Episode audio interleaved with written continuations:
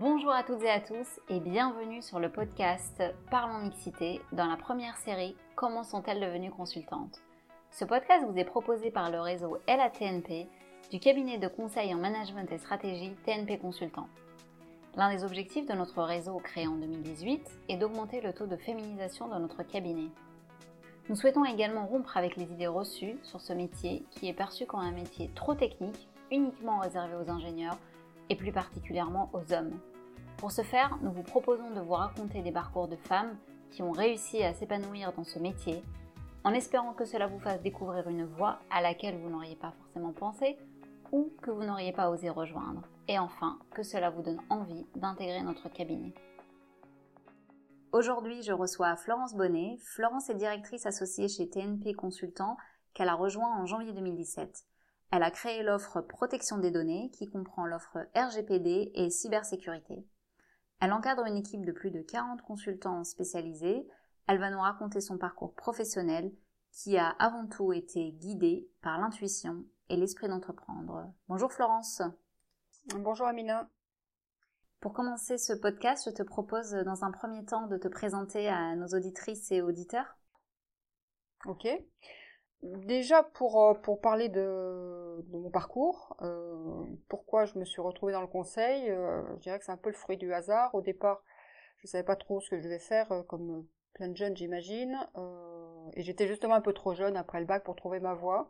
Donc le droit finalement, c'était un bon moyen de se laisser le temps, de réfléchir sur ce que je voulais faire et puis aussi c'est parce que le domaine mêlait à la fois l'histoire, la politique, euh, la nécessité de faire de l'analyse et ça j'aimais beaucoup et puis de raisonner. Donc c'est ce qui m'a c'est ce qui fait que je me suis orientée vers une formation juridique au départ et j'ai débuté ma carrière dans le secteur des redressements et des liquidations judiciaires et ça vraiment par pur hasard des rencontres en fait. Ensuite je me suis orientée vers l'entrepreneuriat. J'avais un fort besoin de créer, de me réaliser, euh, mais aussi de liberté euh, dans, dans, dans, l'entreprise euh, et de découvrir d'autres horizons, d'autres cultures. Donc j'ai travaillé à l'international dans l'immobilier touristique sur de gros projets de développement durable au Maroc. C'est un sujet précurseur en, en 2000 euh, notamment dans ces pays-là.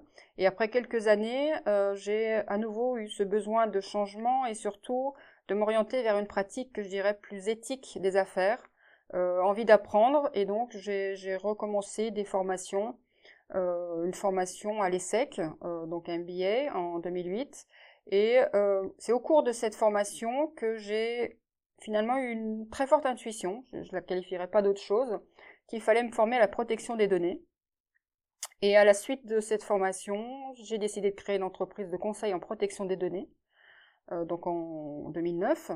Euh, donc euh, vraiment basé sur cette intuition que c'était un chemin à suivre et que cette, euh, cette activité avait vraiment du sens. Et en 2017, euh, alors que donc j'avais créé cette petite entreprise et qu'on était quelques consultants seulement, j'ai voulu m'associer à d'autres personnes, à la fois pour partager et pour trouver un partenaire, mais un partenaire qui reste à taille humaine, euh, sans que cela soit un frein à mon esprit euh, entrepreneurial et à mon besoin de liberté. Et je savais qu'à cette époque que le RGPD euh, serait, qui sera applicable donc en 2016 allait changer finalement la donne. Donc moi j'étais sur un sujet qui allait prendre une ampleur considérable et je voulais trouver le bon partenaire pour prendre la vague en gros. Donc j'étais vraiment sur l'expertise. Et j'ai trouvé des professionnels qui maîtrisaient la gestion de projet, la transformation du système d'information, et qui étaient présents chez des grands comptes euh, et des ETI. Donc c'est vraiment par hasard que mon chemin a croisé celui de, Guy Le Turc et Benoît Ranini, euh, fondateur euh, et dirigeant de TNP Consultant, et donc les choses se sont faites très naturellement, très simplement et très vite finalement, et donc ma société de conseil a été rachetée par TNP. Merci Florence d'avoir partagé ton parcours avec nous, un parcours en effet très riche et aussi précurseur sur la question de la protection des données, qui est une question primordiale aujourd'hui et qui intéresse l'ensemble des entreprises, euh, mais aussi des individus à titre personnel. Euh, comme tu nous as déjà expliqué en fait ton parcours qui, t'a permis de croiser le chemin du conseil, je te propose donc de passer à la question suivante en nous expliquant en quoi consiste ton métier en tant que directrice associée euh, dans un cabinet de conseil. Alors, mon, mon, quotidien, c'est à la fois travailler sur mon métier entre guillemets qui est le conseil et qui repose sur l'expertise. Au départ, c'est quand même ce que j'étais. Euh, et euh, mais également de euh, développer une offre que j'ai créée au sein de TNP et donc de manager des équipes autour de cette offre et de cette expertise. donc ça c'est un travail de directrice en fait, hein, mais c'est aussi faire de la communication, travailler sur le recrutement, euh, et donc la communication, ça va être euh, à la fois des interviews, des tables rondes, des articles. Euh, c'est aussi superviser les missions de, des consultants puisque je, reste quand même le, garant du bon déroulement des missions et c'est valider aussi l'expertise des plus jeunes. Donc c'est en fait beaucoup de choses, c'est très polyvalent en fait et c'est ce qui me plaît dans ce métier. Et alors, euh, si tu devais nous raconter euh, un peu une journée type euh, dans ton métier, elle ressemblerait à quoi? Alors, il n'y a pas vraiment de journée type, hein, mais bon, je, dirais que d'abord, ça commence très tôt. alors moi, j'aime bien commencer par la consultation des, informations, en fait, qui sont liées à mon activité, aux tendances, aux nouvelles technologies. Ça, j'ai, des veilles dans tous les sens, et j'avoue que j'adore commencer par là. J'interviens sur plusieurs missions. On travaille beaucoup à distance et déjà bien avant euh, la crise sanitaire, euh, puisqu'on est DPO externe pour des entreprises.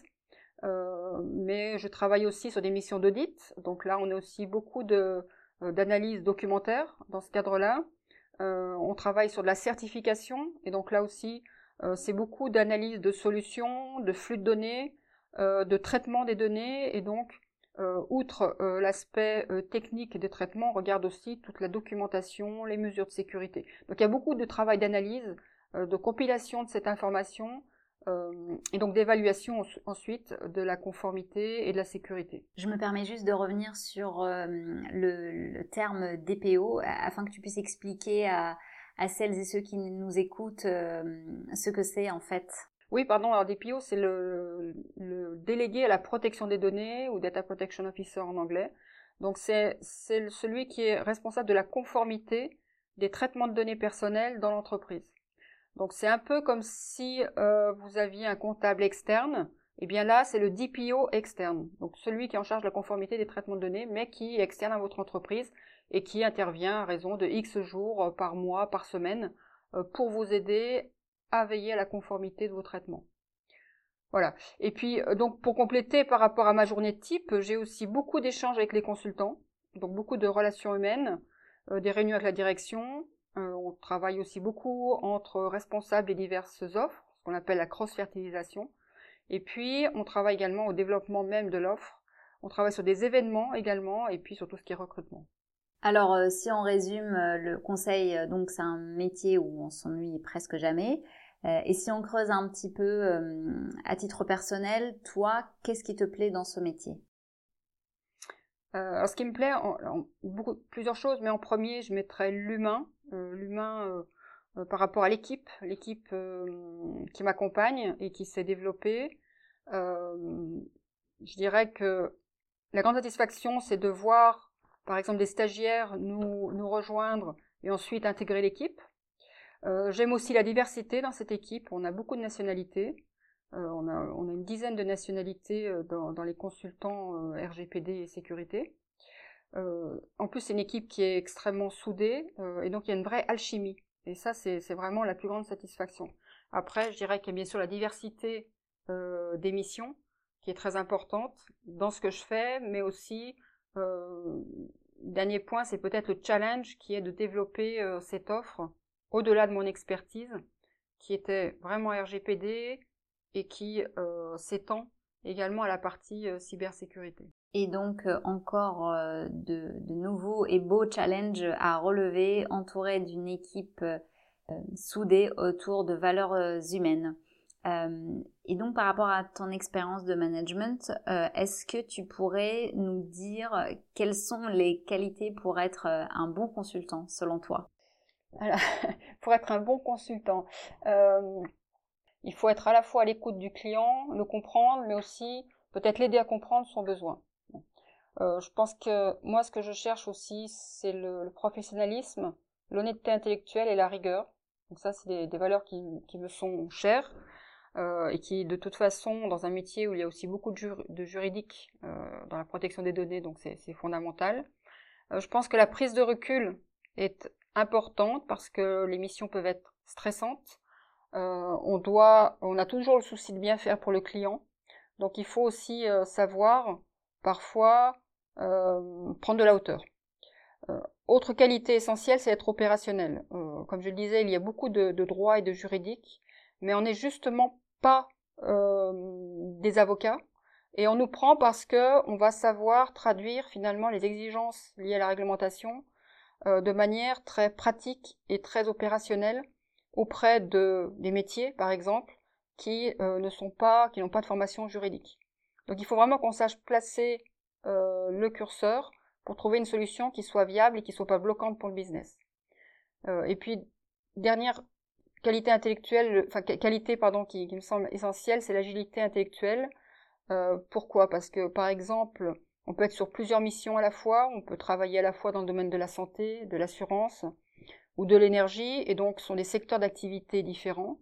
Euh, mais il faut aussi avoir une vision très globale du sujet, puisque c'est à la fois du droit, comprendre euh, l'IT, euh, également des notions de sécurité et comprendre aussi les technologies qui, nous aident dans, ce domaine. Il faut à la fois passer d'un sujet à un autre et à la fois comprendre le sujet dans sa globalité. Je me permets juste de revenir sur un terme que tu as utilisé, l'honnêteté intellectuelle. Est-ce que tu peux nous dire ce que tu entends par là? Alors, ce que j'entends, c'est que, comme je l'ai dit au début, on, on, est sur un sujet d'expertise. Euh, donc l'important c'est euh, d'apporter de, la valeur ajoutée à notre client. Et donc euh, notre valeur ajoutée, nous, c'est notre connaissance du sujet. Donc on, on, vend ce qu'on connaît et on essaye justement d'avoir cette valeur ajoutée pour notre client. Voilà, voilà ce que j'entendais par honnêteté intellectuelle. D'accord, c'est très clair et je te rejoins complètement sur cette définition. Euh, pour revenir à ce que tu disais tout à l'heure, euh, le métier du conseil, euh, en effet, est un métier qui peut être très prenant. On s'adapte continuellement à de nouveaux contextes. On doit toujours se mettre à jour sur les nouvelles technologies ou même les contextes de nos clients. Et je voulais savoir, toi, si tu avais déjà vécu des difficultés dans ce métier et si tu es d'accord pour nous les partager. Et enfin, ce qui va nous intéresser, c'est comment tu es parvenu à les surmonter. Oui. Alors, euh, c'est peut-être pas des difficultés qui sont que liées au métier du conseil, mais peut-être aussi au fait d'avoir créé une société au départ et, euh, d'être à la tête d'une offre. Euh, je dirais qu'au départ, j'ai volontairement choisi, peut-être par nature, de me positionner sur euh, euh un sujet qui était plus ce qu'on appelle océan bleu que océan rouge je suis pas forcément quelqu'un qui va affronter, qui va me battre. Euh, je préfère être en avance de phase. C'est ce qui s'est passé avec euh, la protection des données. Donc je m'y suis vraiment euh, mise sur un sujet à l'époque où très peu de personnes s'y intéressaient en fait, parce que finalement les, beaucoup de personnes raisonnent à court terme et souhaitent avoir un, un, retour immédiat. Donc je me suis plus placée sur le long terme. Je savais que le sujet euh, serait mûr euh, à une certaine échéance, mais c'était un challenge en même temps. Euh, et donc la difficulté, par définition, c'est que c'était intellectuellement extrêmement intéressant et riche, mais en même temps, c'était un challenge parce que le marché n'était pas forcément encore mature pour acheter des prestations de conseil sur ce sujet. Voilà. Ensuite, euh, l'autre challenge, je dirais, c'est que dans le conseil, on arrive dans un domaine euh, où on a, voilà, souvent les mêmes types de, de, de, profils au niveau des consultants, et donc il faut savoir faire sa place. Donc ça, c'est ça, c'est peut-être une, voilà, il faut peut-être, euh, ça peut être parfois un peu plus difficile pour des, des, des personnes plus qui sont jeunes, qui sont en début de carrière. Et puis enfin, euh, il faut aussi être à l'aise dans le dans le, la relation client, euh, et notamment, il y a un fort aspect commercial. Euh, parce que ben, forcément, le conseil, vous vendez du conseil. Euh, et, peut-être par rapport là aussi à mon profil, je suis plus à l'aise dans la communication que dans la relation commerciale directe. Donc voilà, donc il faut, il faut, ce qui est important, je pense, c'est déjà de bien connaître ses forces et ses faiblesses, puisque vos faiblesses, vous pouvez toujours trouver, vous entourer de personnes qui vont euh, finalement euh, euh, bah, vous compléter. Je me permets juste une petite précision puisque tu as parlé de océan bleu et océan rouge. Donc océan bleu par opposition à océan rouge quand on se trouve dans une situation d'un marché très fortement concurrentiel. Et en fait la porte de sortie c'est d'aller vers l'océan bleu par une, une innovation de rupture. Et pour continuer sur la même veine que la question précédente, quels seraient les conseils que tu donnerais à une jeune femme, une étudiante ou même une personne qui souhaite euh, se réorienter euh, vers le, les métiers du conseil? Alors, déjà, c'est de bien se renseigner sur les missions, sur euh, et sur les, les ce qu'on attend, ce qu'on attend du consultant, sur les qualités euh, d'un consultant. Euh, et ensuite, mettre ça en parallèle avec ses propres aspirations, mais aussi ses forces et ses faiblesses. Je crois que ce qu'il faut pas, il faut pas être aveuglé par ses envies si ça correspond pas à ce qu'on est vraiment au fond de soi. Donc ça, je pense que c'est très important. C'est-à-dire, euh, est-ce que tu peux nous étayer par un exemple euh, concret, si tu en avais un? J'ai déjà vu des, des, personnes qui ont postulé au métier de consultant, parce qu'on peut se faire une, une, image, une idée en fait du métier, mais euh, ça correspondait pas forcément à leur personnalité. Et euh, je pense que ces consultants euh, se sont beaucoup plus épanouis ensuite peut-être en interne dans une société que dans le métier du conseil. Euh, donc, euh, donc ça c'est ça c'est essentiel. Euh, et ensuite, eh bien, je dirais que quand on a une envie et si on a fait ce petit travail d'analyse sur soi de ce qu'on est, de ses envies, eh bien, je dirais que bah, il faut faut foncer quoi en gros. Donc il faut essayer, il faut se former et, se donner toutes les chances d'y parvenir. Je pense que rien n'est jamais impossible en fait. Il euh, faut juste beaucoup de volonté et du travail. Oui, ça c'est sûr. Je ne peux que souscrire euh, à ce que tu viens de dire. Et justement, ça fait bien la transition avec ma prochaine question sur le fait, on l'a déjà dit, hein, le, conseil nécessite des fois de devoir affronter une très forte charge de travail en fonction des contextes de nos clients et des missions. Euh, et du coup, toi, comment tu as fait pour euh, parvenir à concilier ta vie professionnelle et ta vie privée? Ben, Là aussi, je pense que dans la vie, c'est pas, pas linéaire. Euh, on, selon les époques de la vie, on peut avoir des aspirations différentes en termes de justement équilibre vie personnelle, vie professionnelle. Moi, il se trouve que je trouve mon épanouissement dans la vie professionnelle et euh, intellectuelle euh, qui, euh, pour moi doivent absolument être liés. Donc c'est essentiel en fait à mon équilibre, à mon bien-être. Après, je dirais que le métier du conseil est pas différent de plein d'autres métiers. Hein. Ça demande de l'investissement euh, si on est passionné et donc euh, ça prend du temps. Il faut, faut le reconnaître. Mais après, si on vise l'excellence, c'est un peu par là qu'il faut en passer. Oui, c'est sûr que la motivation, la passion et la recherche de l'excellence sont, sont, des vrais drivers pour pour bien réussir sa carrière et j'ai l'impression que toi tu t'es organisé euh, en fonction de cela en fait pour trouver euh, ton équilibre. Oui c'est ça. Alors euh, on arrive à la fin de, de l'émission. Euh, et puisqu'il en est question euh, dans ce podcast de, de, de, femmes dans le monde du conseil mais aussi de rôle modèle finalement, je voudrais savoir si toi tu as une, un modèle féminin, une femme qui t'inspire soit dans ta carrière professionnelle ou à titre personnel? Oui, alors la, question est pas si facile que ça en fait, parce que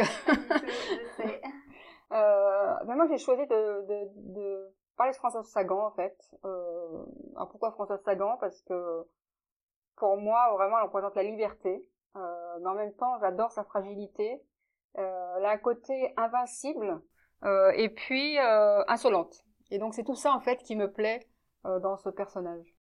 Donc un modèle féminin qui rassemble plusieurs caractéristiques, qualités, mais aussi valeurs. Donc j'ai entendu liberté, combativité euh, et enfin, je ne sais pas si on peut la qualifier de, de qualité, mais insolence, mais j'aime beaucoup. Euh, et enfin, pour euh, conclure ce podcast, si tu veux bien, Florence, partager avec nous tes inspirations, cette fois-ci artistiques. Oui, alors, bon, c'est vrai que je suis très sensible à la fois aux, aux écrits, aux films, aux chansons, donc là aussi, c'est pas facile d'avoir une œuvre artistique, mais je dirais que si je devais choisir, par exemple, un livre, je dirais celui à partir duquel je pense vraiment m'être construite, qui est La solitude du coureur de fond d'Alan Silito. Et, euh, et j'associerais également un poème d'Aragon, Il n'y a pas d'amour heureux, euh, dont vraiment je ne lasse pas d'écouter les, les, paroles. ça n'a pas l'air très, très drôle tout ça, mais, mais en tout cas ça a eu beaucoup d'influence dans ma vie. Euh, et ensuite, à un autre moment de ma vie, euh, c'est Hermann Hesse avec le Démian et le Loup des Steppes euh, qui, qui m'ont aussi beaucoup marqué. Et puis je suis aussi très sensible aux chansons, donc je peux écouter en boucle Nina Simone. Ou par exemple And Got No, I Got Life. Là aussi, c'est vraiment un hymne à la liberté. Ou Janis Joplin, Cosmic Blues. Et puis si j'ai vraiment besoin d'énergie, alors là, j'écoute La Grenade le matin, juste avant d'arriver au travail. Et t'es à fond pour ta journée. Voilà. Merci beaucoup Florence d'avoir accepté de partager ton parcours avec nous, un parcours en effet très riche, et d'avoir également donné plusieurs conseils à celles et ceux qui souhaitent nous rejoindre. Euh, merci aussi pour euh, l'ensemble de tes références artistiques, euh, musicales, les films, les livres. Vous pourrez retrouver l'ensemble de ces références dans les notes du podcast. si vous souhaitez entrer en contact avec Florence ou lui poser des questions, vous pouvez le faire via sa page LinkedIn. Quant à nous, nous nous retrouvons au prochain épisode avec une nouvelle invitée. N'hésitez pas à nous laisser des commentaires pour nous donner votre avis sur le podcast. Et enfin, pour celles et ceux qui souhaitent nous rejoindre, rendez-vous sur le site tnpconsultant.com, rubrique carrière. À bientôt. Merci Amina.